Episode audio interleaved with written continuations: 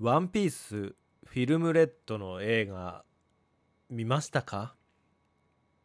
僕はですね、ワンピース好きなんですよ。まああの好きって言ってもあれですよ。めちゃくちゃ好きです。超オタクです。みたいな感じじゃなくて、もうカジュアルにあのジャンプの中だったら、えー、ワンピース、ナルト、ハンター、ハンターみたいなね。もう僕の世代だともうこの3つですよ。ワンピ、ナルト、ハンター、ハンター。未だに続いてるのが、あ全部続いてるか。まあ、ワンピースは現役で続いてるじゃないですか。で、ハンター、ハンターは、まあ、富樫さんがね、体悪いんで、救済しながらも、えー、首の皮1枚つながってる状態。そろそろ単行本が出るみたいですけどね。で、ナルトもなんだかんだボルトになって、今まだ続いてるのかな？って思うと、まあまあ全部続いてますね。まあ、そのぐらいですよ。あの、ジャンプで楽しみに読んでたぐらい好きなワンピース。映画はですね、ちょっとその本編のストーリーとあんまり関係がないから、今まで全然見てこなかったんですけど、さすがに今回のフィルムレッドは、シャンクスの娘が出てくるんですよ。歌っていうね。アドさんが歌を歌ってる。その歌ちゃんが出てくるから、ちょっとこれはさすがに見たいなと思って、シャンクスの娘？これは見るしかないだろうと思ってね、すごいワクワクしてたんですよ。始まるまでは。で、いざワンピースがね、公開して、よし、じゃあ見に行くぞってなった瞬間に、僕、コロナウイルスにかかりまして コロナにかかりましてね。えー、見逃しました、フィルムレッド。見逃して、もう今何週も経っちゃう。何週経ってるもう1ヶ月ぐらい経ったかな？フィルムレッド公開してから。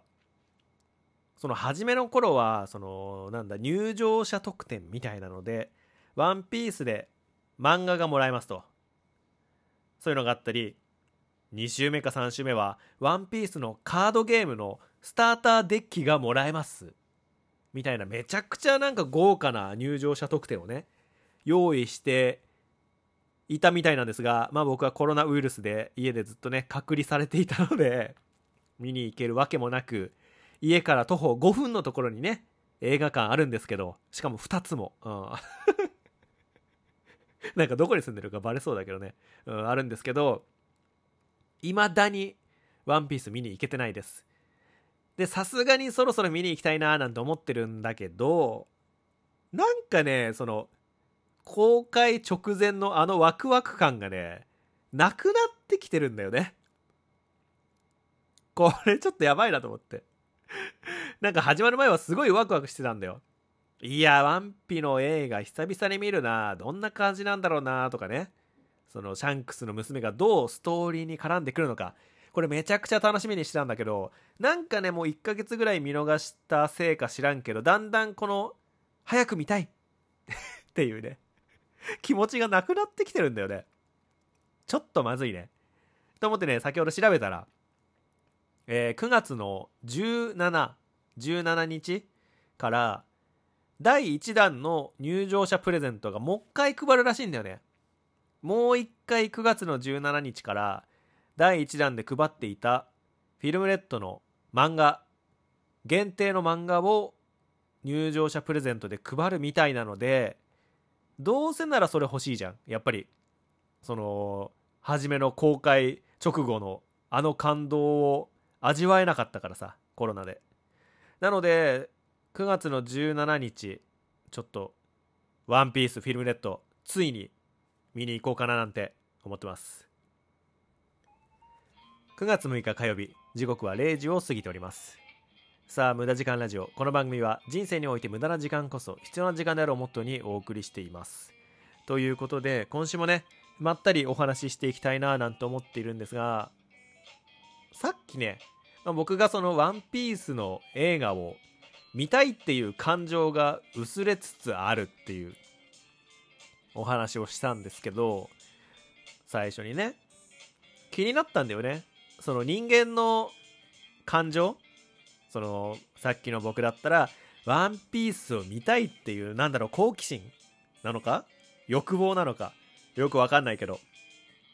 その感情はどのぐらい持つのかっていうのをすごい気になりまして、まあ、僕の体感だとまあ1週間2週間ぐらいでそのワンピ見たい欲はだんだんと薄れていったわけなんですけど。まあだから2週間ぐらいは持つのかななんて思ってね。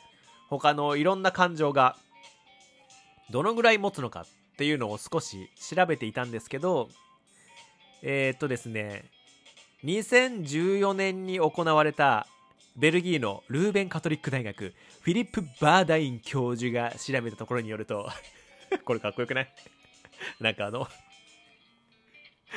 メンタリスト大悟とかがよく言ってるやつね。なんちゃら大学のなんちゃら教授が調べたみたいなやつなんですけど、えーまあベルギーの大学のね、えー調べた結果によりますと、なんかね、えー感情を27種類に分類すると、それぞれ持続時間は次のようになりましたっていう結果が載ってるんですけど、まあこの中で、大きなところを述べるとですね、まず感情が一番長続きする感情っていうのが悲しみ。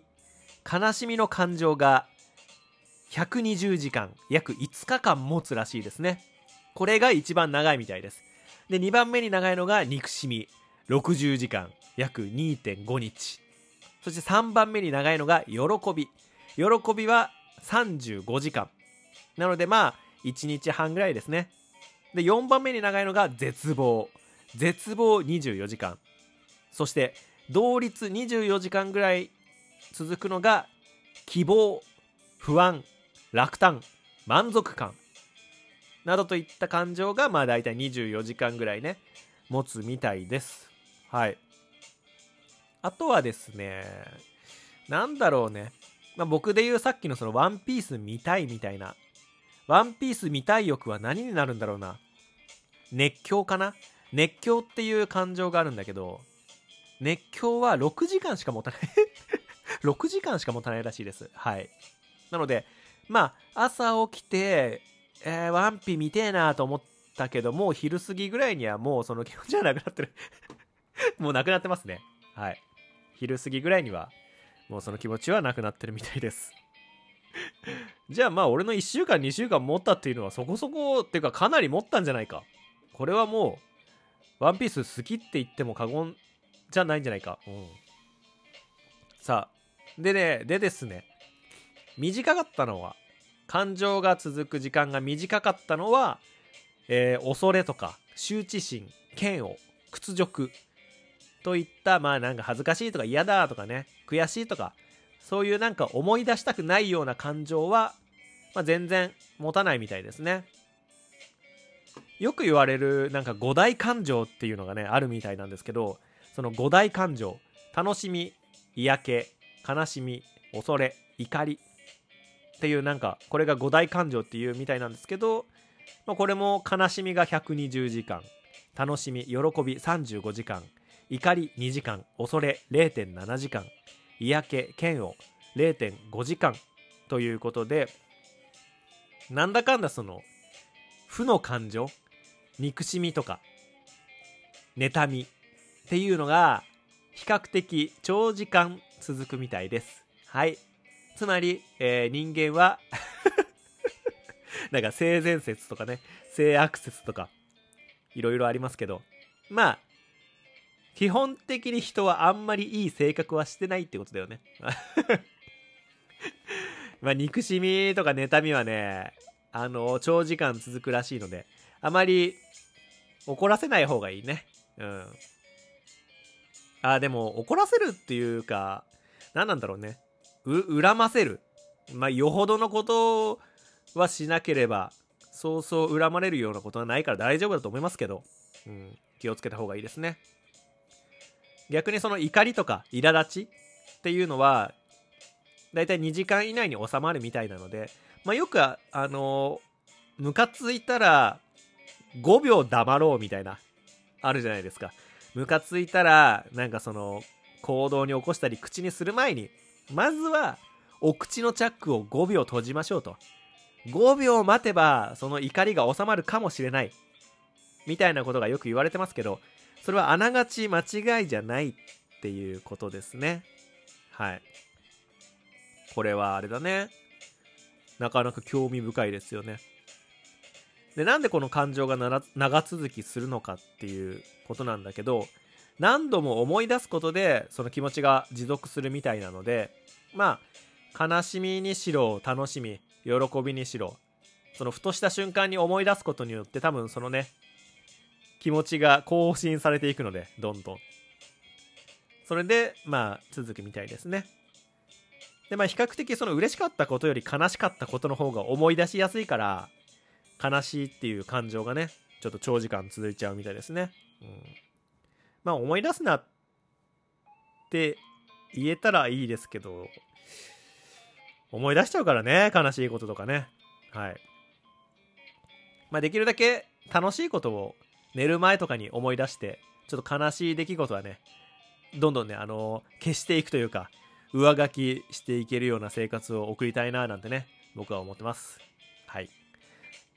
そしてこの無駄時間ラジオ皆さんからお便りを募集しておりますのでぜひぜひ、えー、お時間ある方は何か、まあ、僕への質問でもいいですしまあ他のね何でしょうお悩み相談などでも何でも受け付けておりますのでぜひぜひお便り送ってください。それでは無駄時間ラジオ今週はこの辺りでお別れになります。